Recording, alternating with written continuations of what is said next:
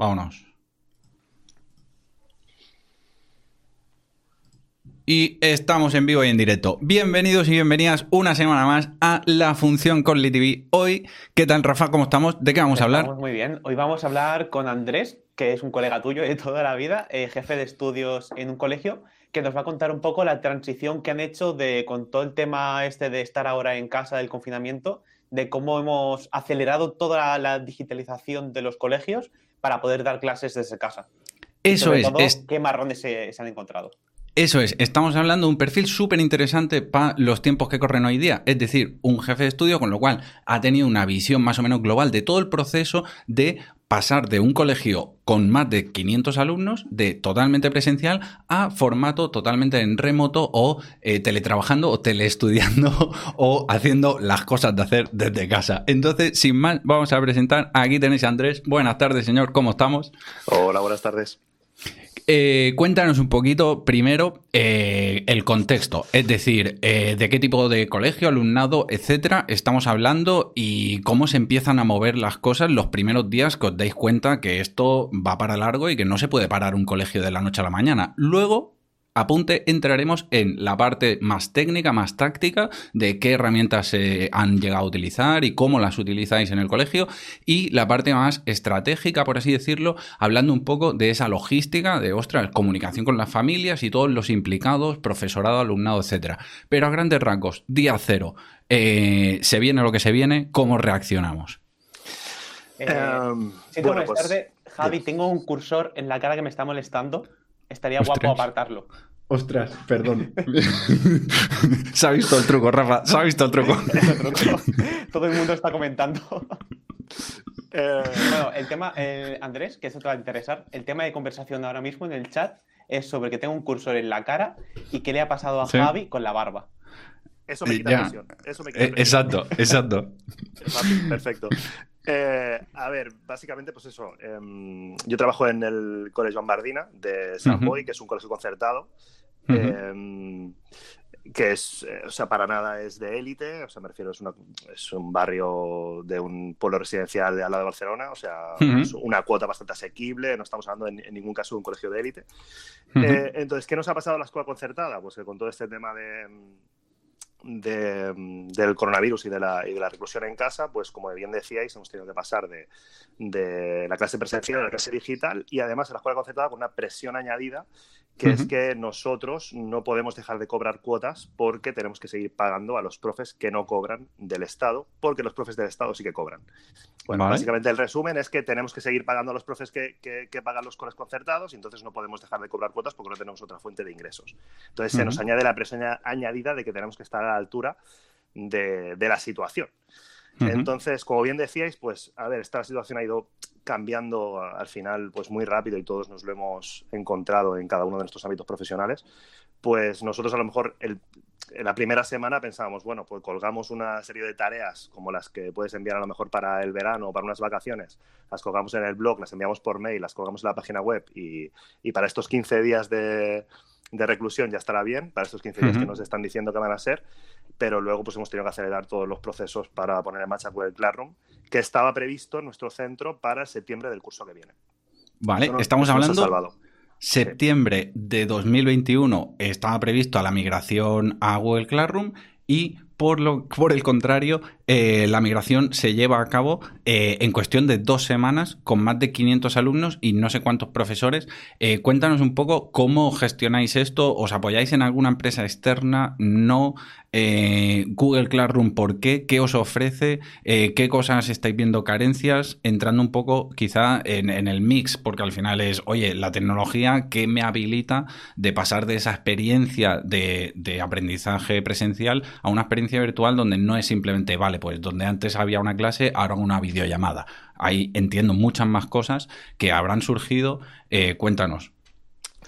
A ver, eh, nosotros hace ya un par de años, nosotros como muchos centros escolares entiendo, eh, a nivel tecnológico hemos evolucionado como hemos sabido y hemos podido durante un tiempo determinado y cuando de repente tienes un mastodonte, porque al final hace 15 años a lo mejor había cinco equipos y las en despachos y las salas de informática y eso con el paso del tiempo e integrar proyectores y un ordenador en cada aula o varios eh, carros de portátiles, tablets, etcétera, etcétera, eh, al final hemos crecido tanto a nivel de infraestructura digital que hemos necesitado pues, eh, asesoría externa. Entonces nos hicieron una auditoría hace un par de años y entre una de, los, de las medidas de choque que ellos, veían súper necesario era integrarnos en, la, en, la, red de Google.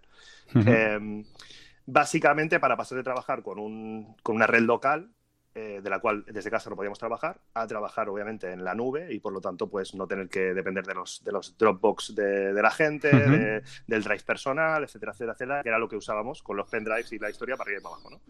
Entonces, eh, claro, ese trámite, ese trámite previo a nosotros nos ha, nos ha, jugado a favor en esta situación, porque claro, todo el trámite burocrático de darnos, a, darnos de alta en Google eh, como, eh, como entidad de, educativa, mm, nosotros ese trámite burocrático ya lo teníamos cumplido. Por lo tanto, nosotros como profesorado ya estábamos trabajando en, en entorno Google Suite desde hace a lo mejor estamos hablando de que lo implementamos a lo mejor hace un año, seis meses, de, de, facto en este curso escolar. Y, y eso nos ha salvado un poco la, historia, pero claro, esto a nivel de familias no había llegado para nada. Teníamos todo un montón de margen y, nos estábamos adecuando nosotros como profesorado a, trabajar y para nada a nivel de, familias estaba previsto esto.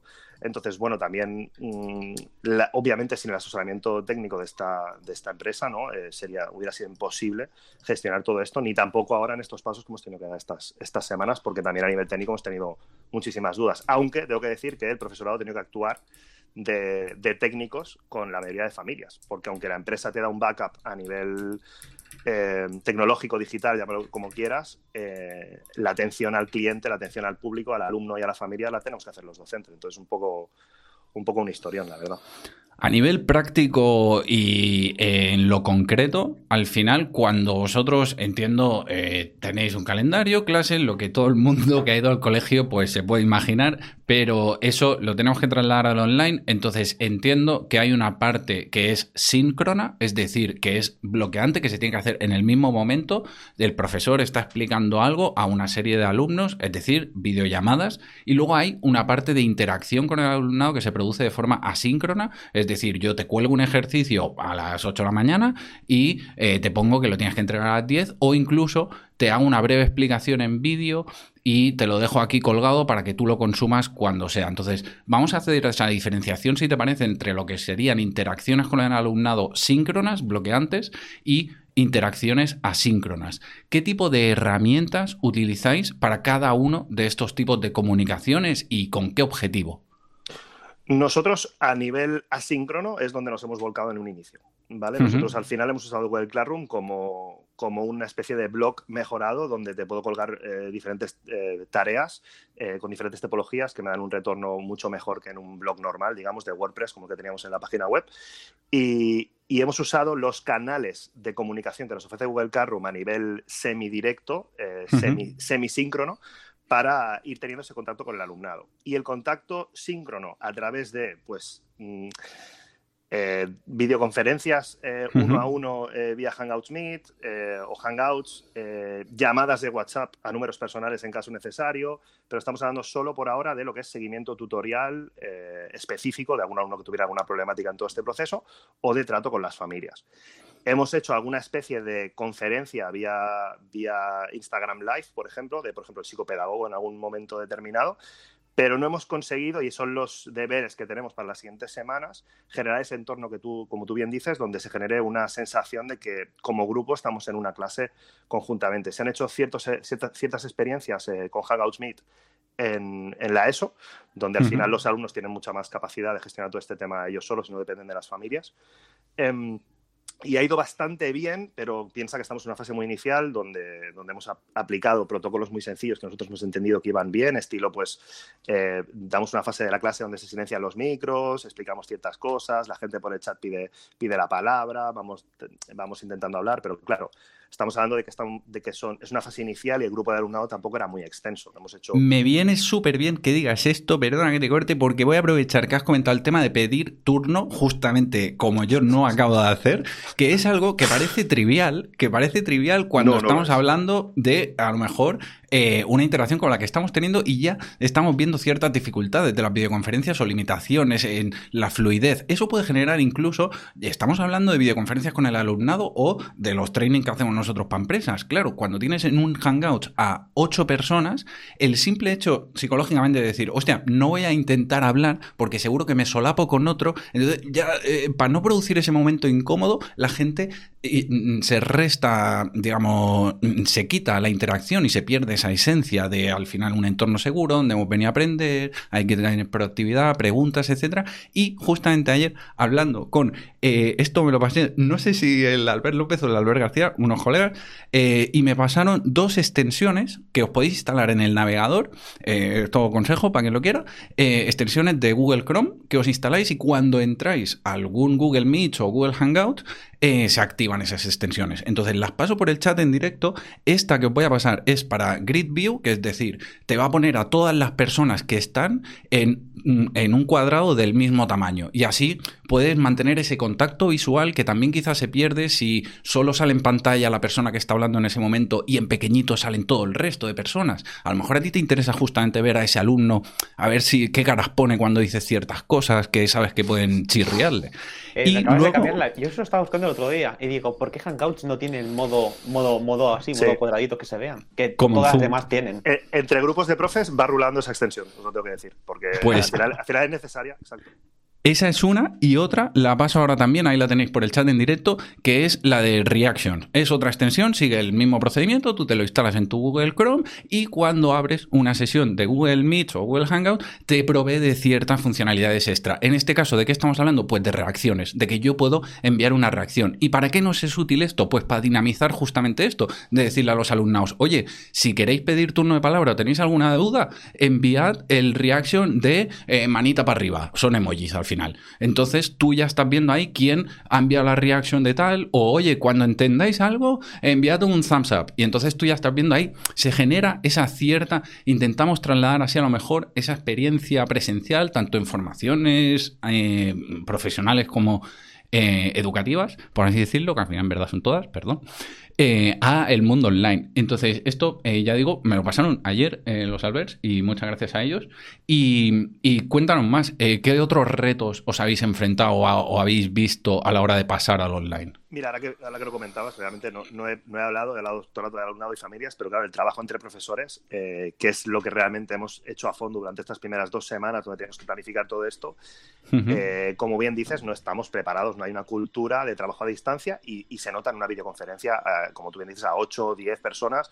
yo que me he tenido que pasar por las circunstancias, yo que sé, 6, 7, 8 horas al día de videoconferencias diferentes, el dolor de cabeza es extremo porque no no hay un no, no, se fluye bien porque no estamos acostumbrados, como tú, como tú dices, ¿no? Que al final no, no, no hay una cultura de cómo gestionar ese tipo de reuniones. Claro, pensar que hemos hecho juntas de evaluación del segundo trimestre vía, vía videoconferencias, eh, eh, con, un, con un drive al lado abierto, con un documento de Google abierto, intentando eh, mediante chat y mediante vídeo ir, ir haciendo esa junta.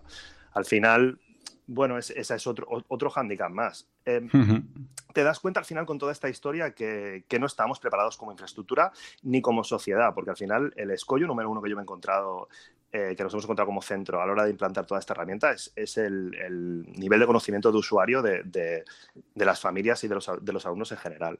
O sea, eh, eh, hemos contestado correos electrónicos de, incidencias, entre comillas, donde al final lo, que hay detrás es no saber gestionar las cuentas de Google de tu dispositivo o, yo qué sé, o realmente que no entiendes. Hemos hecho tutoriales eh, nosotros mismos grabando en nuestra pantalla de nuestro dispositivo, eh, rollo, rollo ahí mal hecho, simplemente para intentar agilizar estas cosas, manuales, etcétera, etcétera, con pantallazos y cuesta mucho el, truco, el truco es hacer TikToks para los alumnos. Sí, sí, sí, sí, desde luego, desde luego. El problema son las familias. ¿Qué les haces a las familias? Pienso, madre mía, tío, pero si todos tenemos un móvil Android o, o, o, al final... Claro, antes me decías, ¿por qué Google Classroom? Ostras, de todas las plataformas que puedo elegir, ¿crees que va a ser la más intuitiva, tanto para el profesional como para el, que, lo, el, que, lo, el que tenga que consumir o que tenga que ser eh, alumno o familia en, en, esa plataforma? Piensas, ostras, ¿qué, ¿qué, hay más intuitivo que Google en, en este mundo que vivimos? Pero... Puede ser que hayamos pasado la era de Moodles y WordPress con plugins para gestionar clases y alumnos y hemos pasado esa era a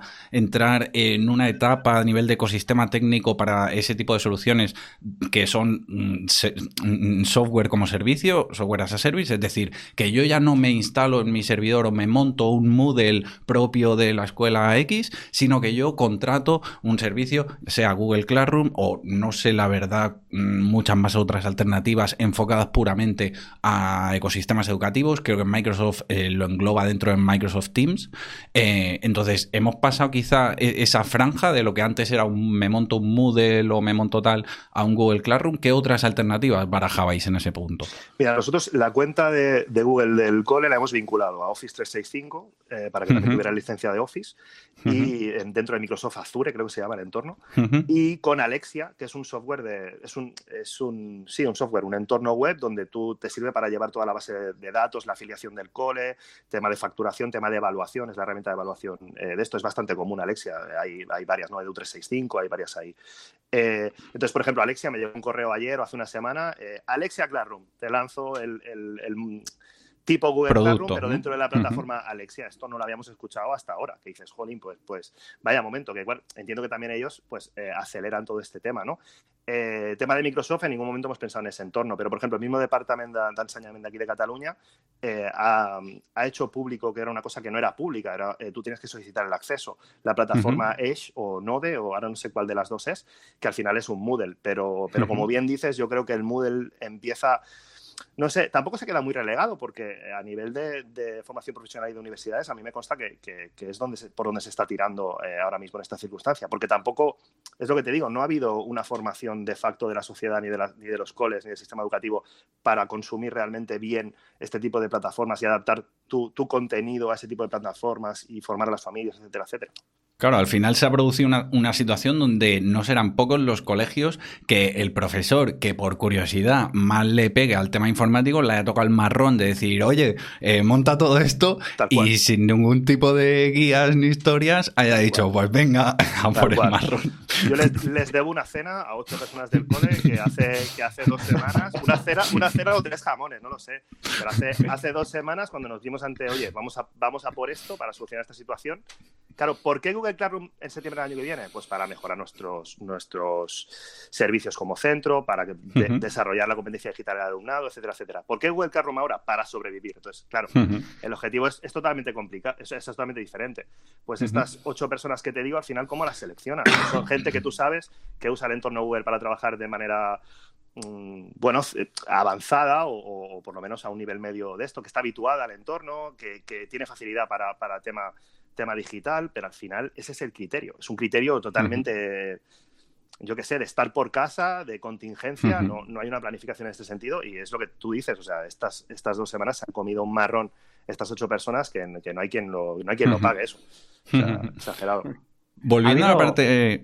dale, dale, Ha habido una pregunta muy buena que me ha gustado bastante en, en el Slack de Ingeniería Barcelona que un tal Paul pregunta, dice que su mujer es, es profesora y coordinadora TAC y de su escuela y que dice que lo más complejo que han visto hasta ahora ya no es todo el tema de cómo montar infraestructuras, que también, sino el tema de qué se hace con esos alumnos los cuales no tienen acceso a Internet y no pueden seguir las clases a distancia. El, director del Servicio Territorial de aquí, de esta zona, eh, que es, digamos, pues, está por encima de la inspección o paralelo a la inspección educativa, eh, enviaba un correo esta mañana o ayer donde había una frase que me, ha gustado mucho, el, tema de la brecha social no se ha creado ahora, la brecha ya existía. Entonces, esta brecha lo que pasa es que ahora pues, sale a la luz, pero está claro que nosotros ya desarrollábamos ciertas cosas a nivel, o sea, había asignaturas que usábamos ciertas plataformas a trabajar, que no son nunca obligatorias, pero que al final son la base del área, ¿no? Más con los cursos más, más superiores. Y al final esa brecha de formas digitales empieza a notar en ese momento, pues ahora es exagerado. Y claramente es el reto y el gran problema. Claro, nosotros ahora estamos, eh, o sea, el, final de esta semana, llevamos una semana, ¿no? Implantando, pues el final de esta semana ya estaba planificado que fuera precisamente detectar todos esos casos que realmente no están dando señales de vida eh, vía plataforma digital y, a través de primero eh, correo electrónico, luego al final llamada telefónica, ir comprobando cuál es, cuál es el problema. Y desde el departamento también se ha pasado una encuesta que lo que pide es que nos, que nos que enviemos a las familias que mediante un formulario de Google, ojo a esto, em, qué tipo de acceso tienen y qué, dispositivos tienen en casa para poder trabajar y si es de uso exclusivo para el alumno o es compartido, porque claro, eh, nos estamos encontrando familias que el ordenador no solo necesita el alumno en este momento, lo necesita el padre, la madre teletrabajando, eh, o sea, todo el mundo ahí, los dos hermanos, uno en la universidad, el otro en la ESO, claro, al final las situaciones son muy complicadas y eh, en entornos socialmente desfavorecidos ya ni te cuento. Entonces, claro, el formulario Google que te compruebe esto tampoco es muy efectivo como idea, porque esas familias es que no, es que no les va a llegar ese formulario Google, no, no, no ni siquiera les va a interesar a nivel de, necesidad primordial que tienen ahora. Sí Dime. Hilo con... Dale, dale.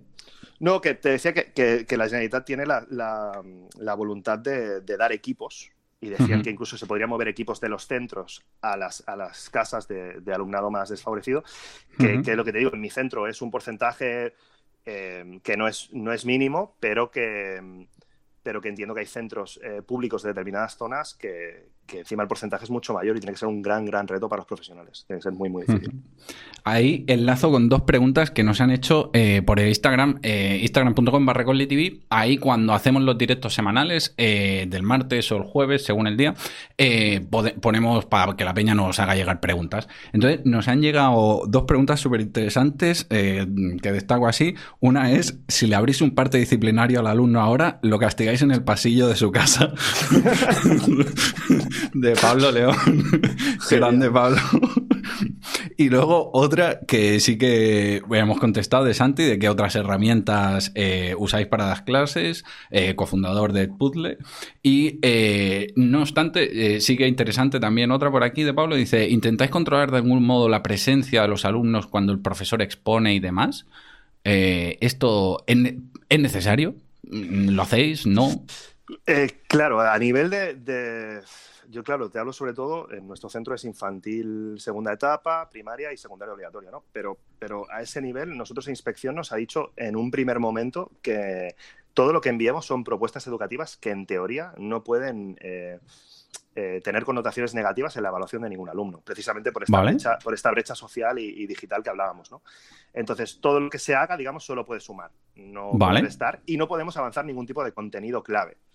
Por, lo tanto, nuestro foco no está tanto en controlar, yo qué sé, quién está atento o no, quién entrega la, tasca, eh, la, tarea de una, con una calidad u otra. Eh, nuestro primer objetivo es que estén, que podamos acompañarlos, que puedan hacer, eh, que vayan entregando ciertas cosas independientemente de la calidad pero es eso, o sea, realmente ni, ni, la ni las propias administraciones públicas aún nos han dicho cómo vamos a evaluar el tercer trimestre. Sí que nos han dicho que nos van a enviar unas, unas indicaciones de aquí unas semanas, pero estamos todo aquí. Entonces, claro, a nivel, en lo que decimos, controlar con el Hangout Meets quién se conecta y quién no, pues, pues bueno, cada uno llevamos un registro de quién nos está entregando cosas, de quién está presente, de cuál es más o menos la calidad del retorno, pero hasta aquí. Vale, eh, interesante. Dale, Rafa. A ver, digo, eh, hilado con esto, eh, visto que en Italia han hecho esto el tema de aprobado general, ¿cuál es tu opinión sobre esto? ¿Crees que sería algo bueno implementar el aprobado este general a los alumnos? ¿O mejor esperar y evaluar esto en septiembre, octubre o a saber?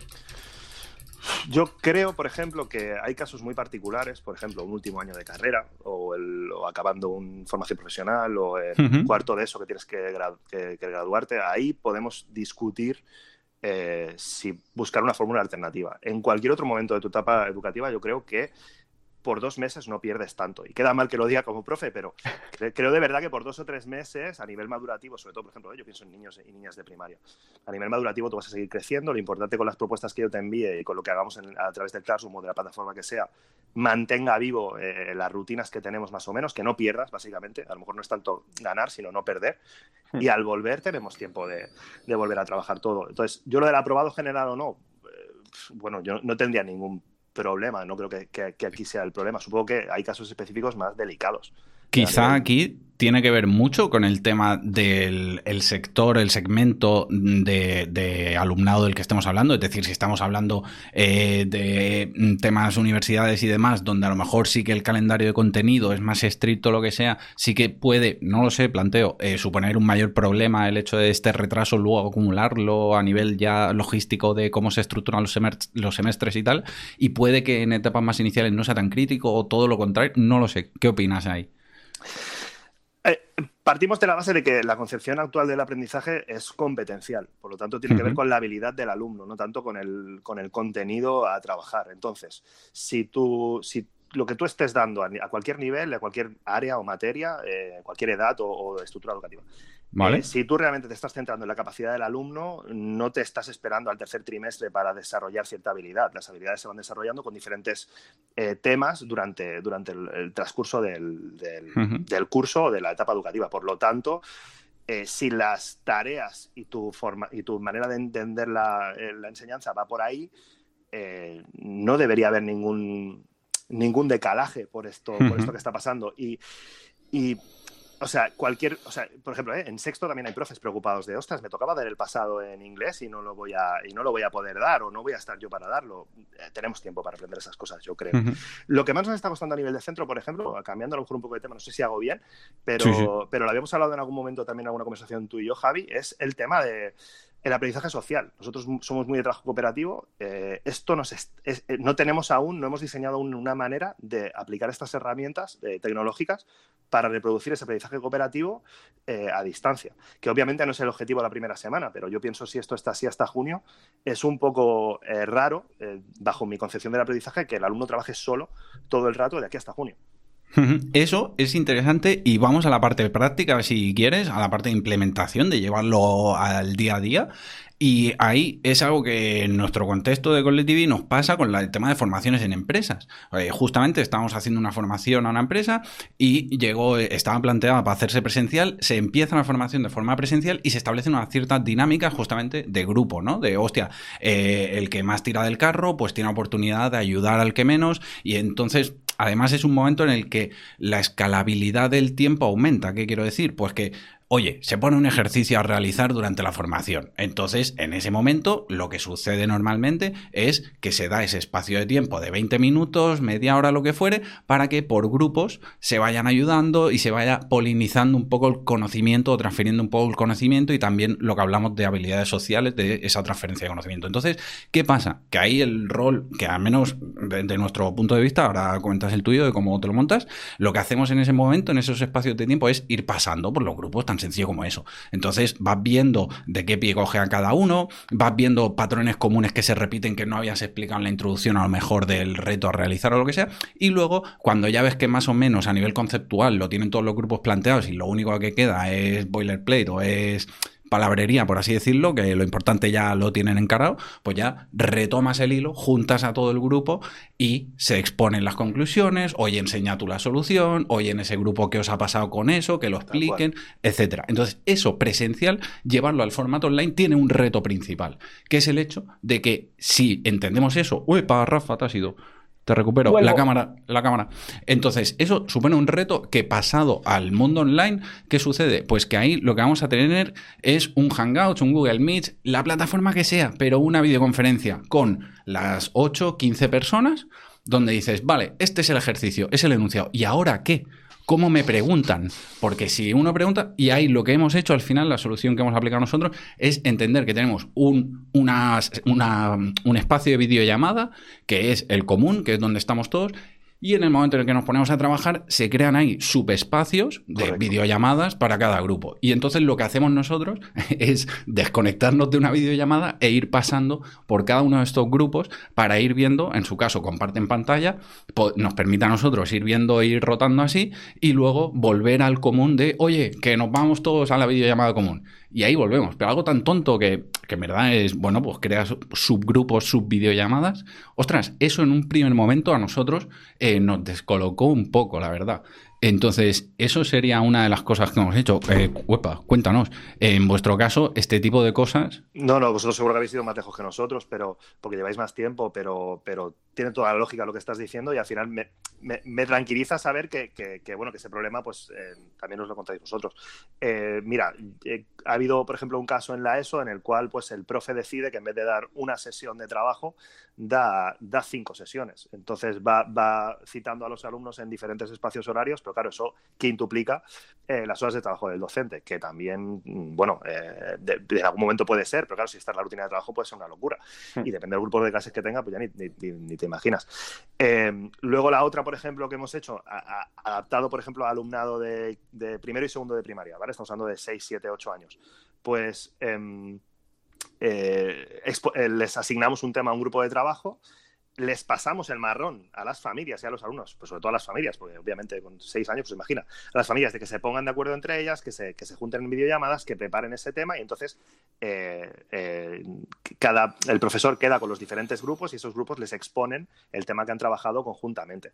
Pero bueno, como bien dices, al final eso es... Eh, secuenciar en el tiempo, dividirnos en, en subconferencias al final y dependemos siempre de, todo lo que hablábamos, ¿no? de la capacidad de los usuarios a gestionar todo este tema a nivel digital de una manera eficiente, que al final muchas veces te sientes que estás pasando un marrón. Yo, por ejemplo, les he pedido, las primeras tareas han sido más eh, formato escrito, formulario, por ejemplo, yo, soy profe de inglés, eh, ahora les he, les he grabado un vídeo para que ellos me graben un vídeo de vuelta, ya eso genera una dificultad técnica. Entonces, claro, eh, eh, pues esas, y, otra cosa que has dicho también muy interesante es el tema de, ese soporte que tú haces sobre los grupos, sobre los grupos o sobre individuo, ese soporte yo estoy sintiendo que es mm, mucho menos efectivo.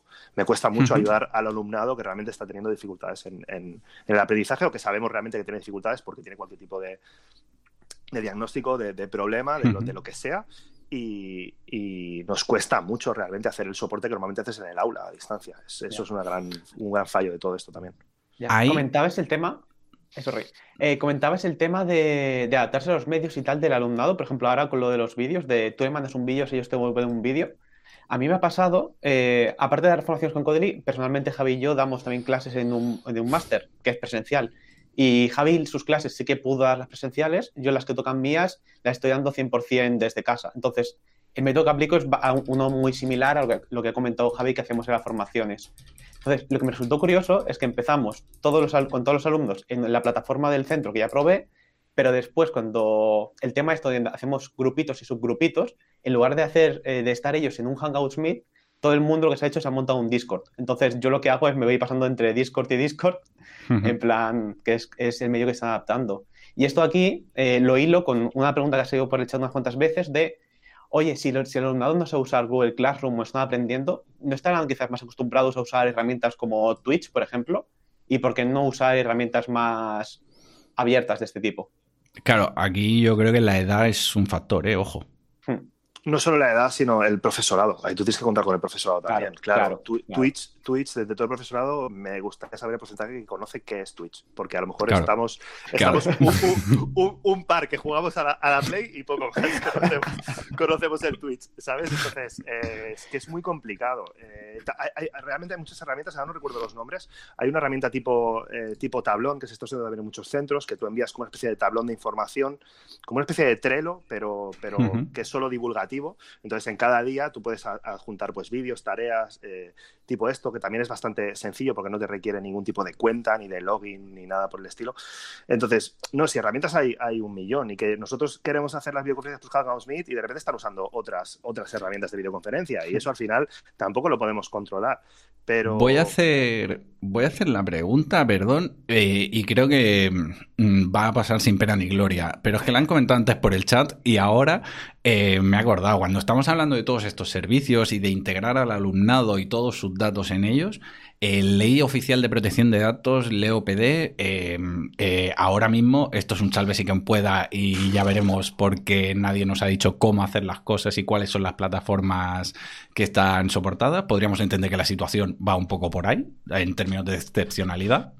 A ver, nosotros tenemos eh, documentos firmados de derechos de imagen que siempre que se, use a nivel educativo y de tratamiento de datos, en teoría no hay problema. Y lo tenemos en mente, es decir, no podemos, eh, por ejemplo, enviar un listado de Claro, cuando tuvimos que implementar todo esto de Google Classroom y necesitábamos que el alumnado entrara en la plataforma Alexia para loguearse, cambiar de contraseña, una historia rara, claro, no, podríamos, no podíamos hacer enviamientos masivos con listados. Mm, claro, tuvimos que eh, eh, hacer uno a uno cada tutor, enviar 25 correos uno a uno, que, es lo básico ¿no? de protección de datos, pero al final hay muchos escollos. Creemos, nosotros creemos que estamos haciendo todo acorde a lo que hay, pero no descartaría que en todo este proceso, pues al final haya momentos en los que, en los que no, o que incluso las propias familias eh, dentro de este entorno vulneren esto sin saberlo, ¿no? Pues al final se den datos y se den correos y se den cuentas sin ni siquiera saberlo. Pero es que, claro, Ya lo, o sea, si empezamos a realizar el rizo de esa manera, es que al final el margen de movimiento es súper pequeño. ¿eh? Hay eh, más cositas. Eh, has comentado ahora el tema de Discord, el, posible uso que se le podría dar o Twitch, y al final son herramientas que de una forma u otra te ayudan con ciertas dinámicas a trasladar esa experiencia, pero en términos conceptuales, como decíamos antes, o en términos agnósticos o abstractos, de lo que estamos hablando es de solventar, de identificar qué tipologías de interacciones se dan en el aula e intentar que no se pierda nada porque al final van a ser aquellas cosas eh, eh, si estamos atentos a todo ese tipo de interacciones, va a ser los que nos provea el feedback de, vale, pues aquí tengo que actuar porque este alumno a lo mejor está teniendo más dificultades con este tipo de contenidos o lo que sea. Entonces, eh, pienso ya no mm, en términos de asincronía o sincronía, sino en términos de, si es una clase con, oye, esto es entidad contenido, esto es una clase, o son pequeñas cositas, micro interacciones de he tenido una duda, oye, esto que explicamos en clase no me ha quedado claro, Em, lo que decías ahora, eh, yo soy profe de inglés, eh, les tenía que explicar una, cosilla que no hacía falta que estuvieran en ese momento presente, les he grabado un vídeo. Y aquí eh, soltar un par de herramientas que os pueden ayudar son Loom, L-O-M, y una que es muy similar y que además es local es jam, J-A-M-M.app. Y sirven para eso justamente. Te grabas con dos clics la pantalla, eh, también a ti con la webcam, y te genera una URL o lo que sea, donde tú esa URL pues se la puedes pasar al alumnado eh, ya en Google Classroom o lo que fuere. Eh, eso es lo que nosotros usamos internamente cuando tenemos ese tipo de interacciones en TV. en vuestro caso, ¿cómo lo estáis solucionando? Mm, al final el tema del vídeo y demás, o grabar pequeñas píldoras.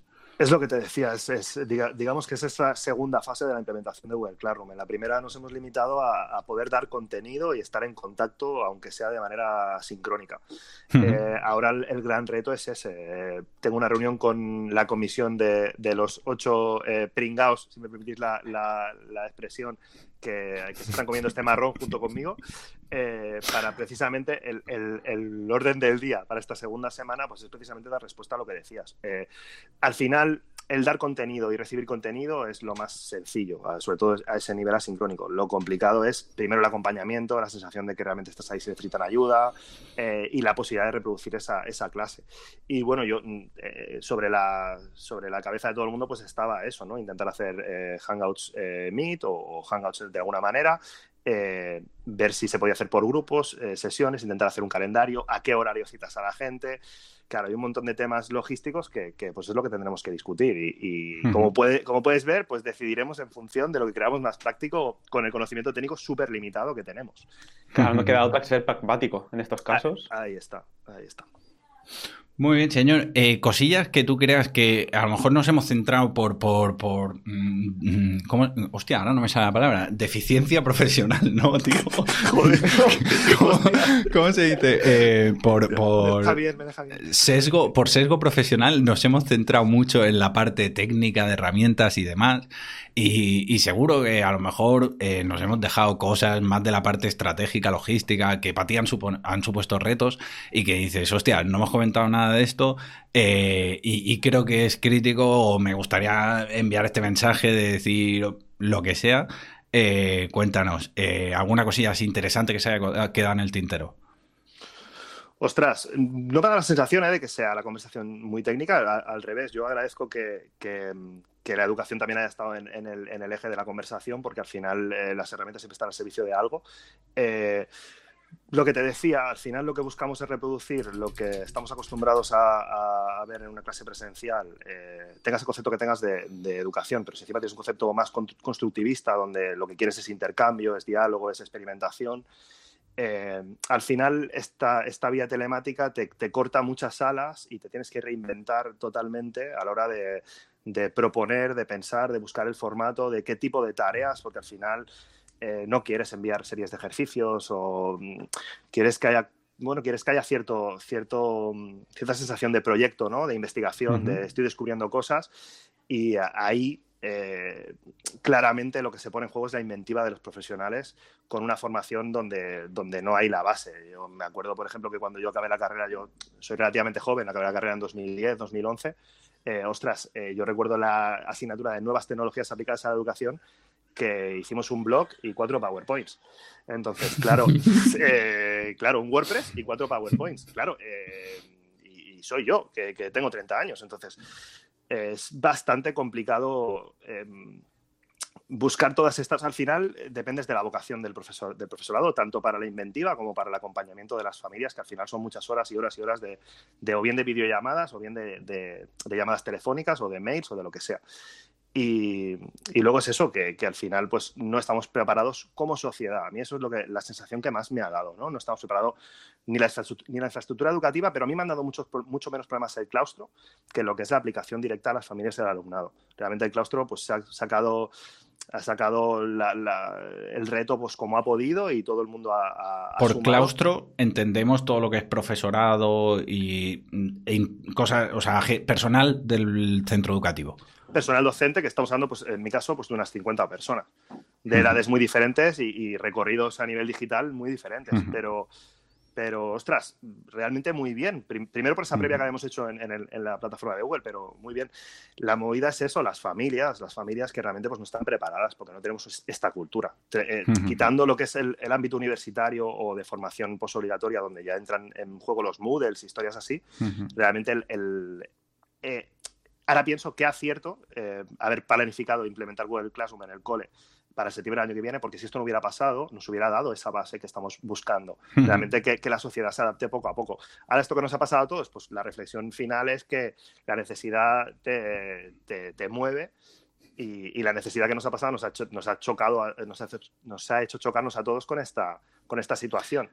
Y, Qué sutil la expresión la necesidad te mueve. Qué sutil ha sido ahí. Eh, ¿Cómo me ha gustado? Hombre, pero es que, es que no veas. Y, son. Y también otra cosa que eh, queda mal un poco que lo diga, ¿no? Pero, ostras, em, como colectivo, el profesorado en toda esta mm. historia está como súper olvidado y, te puedo asegurar que las horas de trabajo estas últimas semanas han sido infernales porque lo que, lo que, os hemos, lo que os he explicado hoy es un poco por encima, pues imaginaros las horas de reunión, de formación a distancia de todo este tema, de, buscar al final ideas. Es que pasas mucho tiempo viendo qué vas a hacer, porque realmente no, no, te has parado a pensar nunca en esta situación. Entonces, ostras, como colectivo, eh, teniendo en cuenta que a nivel técnico estamos eh, mucho peor de lo que a lo mejor deberíamos, pues eh, a nivel digital me refiero, pues claro, todo esto en reto mayúsculo. Y, entiendo que esta es mi, visión desde mi experiencia muy personal, muy de nicho, muy de mi centro, pero entiendo que en todos los centros educativos tendrán un, tinglado montado que, que tremendo, complicado, la verdad para acabar con cosas positivas, cositas que creas que se van a quedar de todo esto para bien, cositas que te hayan sorprendido para bien, de decir, hostia, esto sí que no me lo esperaba, esta reacción, eh, que se generara este tipo de eh, interacciones, eh, que va a quedar un pozo a nivel de aprendizaje, lo que sea que a ti más te, te haya sorprendido, positivamente.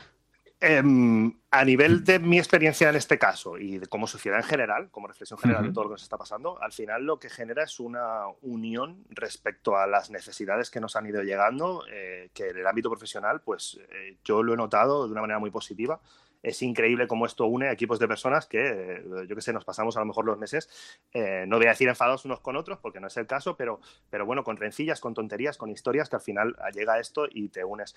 Eh, a nivel educativo, el bagaje que va a dar a todo el claustro toda esta experiencia, cuando la situación vuelva a la normalidad, yo creo que muchas cosas las vamos a aprovechar. Yo nunca me hubiera pensado en grabarme un vídeo con una mini sesión de inglés para los alumnos y de repente he pensado, ostras, esto es súper útil también durante el curso porque, bueno, ellos lo pueden ver tantas veces como quieran, pueden usarlo como, como herramienta de aprendizaje eh, paulatina, lo pueden, bueno, no sé, es, otro, es otro tipo de lenguaje y, y, el Classroom también como tal, como herramienta o la plataforma que sea, que, que siempre dejábamos como en el debe, en el debe, en el debe, ya, lo, ya vendrá, ya lo aprovecharemos más, ¿no? y, de repente te das cuenta de que, de que, hay muchas cosas mm, muy interesantes. Yo que sé, por ejemplo, los formularios Google eh, autocorregibles son una maravilla, es una maravilla y, no los, y, y, los estamos descubriendo ahora, ¿sabes? La, de formularios que habremos hecho para las familias, pero nunca habíamos pensado a nivel evaluativo, jolín, es una maravilla, joder, la de tiempo que, que, habremos pasado corrigiendo exámenes que no era necesario. Bueno, yo qué sé. No, no, pero, esa, frase me ha gustado. Claro, claro, pero es que al final es tiempo para preparar otras cosas. Entonces, Jolín, bienvenido, sea todo eso, ¿no? Eh, yo me quedo al final con eso, ¿no? Con todo el baje que va a quedar y en las familias también, y en los alumnos también. Todo este aprendizaje a marchas forzadas, que esperemos que sea lo menos agresivo para ellos posible, pues, pues también dejará un pozo a partir del cual seguramente la educación eh, haya hecho un clic en estos, o vaya a hacer un clic en estos dos meses y algo cambie eh, el curso 2020-2021 respecto al 2019-2020 en cuanto a todo esto. Al nivel de, quizá, o sea, si pensamos ya a gran escala, eh, desde el momento en el que cambia el paradigma y el profesor lo que hace es mm, generar, verse obligado a generar el contenido de, de una determinada manera, al final grabarte el vídeo y ponerlo, al final el contenido yo creo que justamente a lo mejor es un poco antiintuitivo o contraintuitivo, pero creo que en ese momento el contenido empieza a perder valor. ¿Qué quiero decir? Que en ese momento quizás se pone más de evidencia que el rol y el objetivo último del profesor es lo que siempre se ha dicho en términos de ponerte en el camino, eh, ayudarte y ser más un un rol de mentor que no un rol de instructor o, tener que explicarte las cosas. Quiero decir, si al final todos vamos a grabar contenido y vamos a publicar vídeos, a mí me da igual que me explique el verbo en tiempo pasado mi profesor de inglés. Yo quiero que me lo explique el mejor profesor de inglés. Y si gracias a que lo voy a acceder por vídeo, lo voy a ver en la web de fulanito, mi profesor de inglés lo que tiene que hacer es decirme, oye, primero ves a la web de fulanito y luego ves a la web de Pepito. Con lo cual ahí eh, se está poniendo de evidencia, yo creo, que el conocimiento que tenga un profesor en un momento dado sobre un tema eh, es, eh, carece de importancia y lo que tiene más relevancia quizá es, es, eso, ¿no? El saber conducir, por así decirlo, ¿no? Quizá. Eh, es curioso cómo eh, la educación eh, estaba anclada en lo que es el producto editorial, a lo mejor hace 10, 15 años, ¿no? De repente nos, desanclamos, por lo menos en mi centro hubo un desanclaje total, hay un montón de, áreas y de cursos que no tenemos prácticamente ningún libro de texto. Te, te desanclas de ese de ese referente o de, ese, de esto de seguridad ¿no? que te da la editorial y de repente empiezas a generar tu contenido. Eh, y esto que está pasando pues lo, lo expone a, a, bueno, a unos niveles aún mayores. Pero al final es lo que dices, el profesor, el papel de cualquier docente al final es de guía y la Neu San Martí, que por ejemplo es una eminencia eh, a nivel de, currículum y de evaluación, dice que el, rol de profesor es solo evaluar. Evaluar entendiendo que evaluar es simplemente guiar al alumno en su proceso de aprendizaje. Por lo tanto, es simplemente ir diciendo, eh, revisa esto, prueba esto de otra manera, oye, vuelve a repetir esto de así, oye, pues aquí has visto que bien, venga, esto lo has mejorado mucho. Al final, eh, yo creo que a lo mejor pues en, vuestras formaciones, por lo poco que he hablado contigo, em, entiendo que esa es la filosofía también que buscáis estoy totalmente de acuerdo. Al final somos guías, somos, somos como gestores del autoaprendizaje y del aprendizaje social. Que es un poco raro que te diga soy gestor de todo autoaprendizaje, pero es que es así. Eh, al final lo más importante es generar en cada uno un espíritu crítico de, aprendizaje y luego también la posibilidad de hacerlo en sociedad, que es lo más importante. Eh, yo creo que ha quedado un final eh, con contenido a, pesar de a pesar de, lo que pudiéramos pensar en un se inicio. Se ha quedado muy bien, si quieres lo cambiamos, ¿eh? exacto, ha quedado, ha quedado, perfecto. Eh, muchísimas gracias por tu tiempo. Ahora, no, ahora se va a caer todo. Eh, muchísimas gracias por tu tiempo, de verdad. Eh, ha sido un honor echar un ratito aquí y, hacerte venir a Cole TV y que accedieras porque nos has enseñado un montón de cosas. Así que, y la primera de ellas es que el esfuerzo que está haciendo toda la comunidad educativa es brutal, es brutal. Y que cuando nos paramos a pensar en detalles de implementación desde el punto de vista técnico, y hablo haciendo autocrítica de nuestro sector, de tema de programación y tal, cuando nos ponemos a lanzar esos tweets incendiarios de cómo puede ser que en la universidad, el colegio de mi hijo son unos patatas porque han implementado esto así, no sé, es como, tío, vamos a calmarnos y vamos a coger un poco de perspectiva y, vamos a tener en cuenta que realmente detrás de eso no hay nada más que, que cosas como lo que estamos viendo, donde le cae todo esto de golpe de la noche a la mañana y reacciona como puedas, eh, con toda la gestión de familias, eh, personal docente, todo eso eh, no tiene que ser nada fácil. Entonces, muchísimas gracias eh, por esto. Nos vemos la semana que viene a todos los que habéis venido al directo. Eh, no, mentira, nos vemos el jueves, Rafa. El jueves, el jueves, vídeo de... Me toca a mí este jueves. el jueves pasa publicamos por qué no hace falta estudiar la universidad para ser programador. El jueves que viene, que es el caso de Rafa, publicaremos por qué sí va bien estudiar la universidad para ser programador, que en mi caso. Entonces, suscribiros, like si os ha gustado, un like para Andrés por todo el ratito que estaba aquí. Gracias a vosotros. Eh, nos vemos. Muchísimas gracias. Chao. Chao.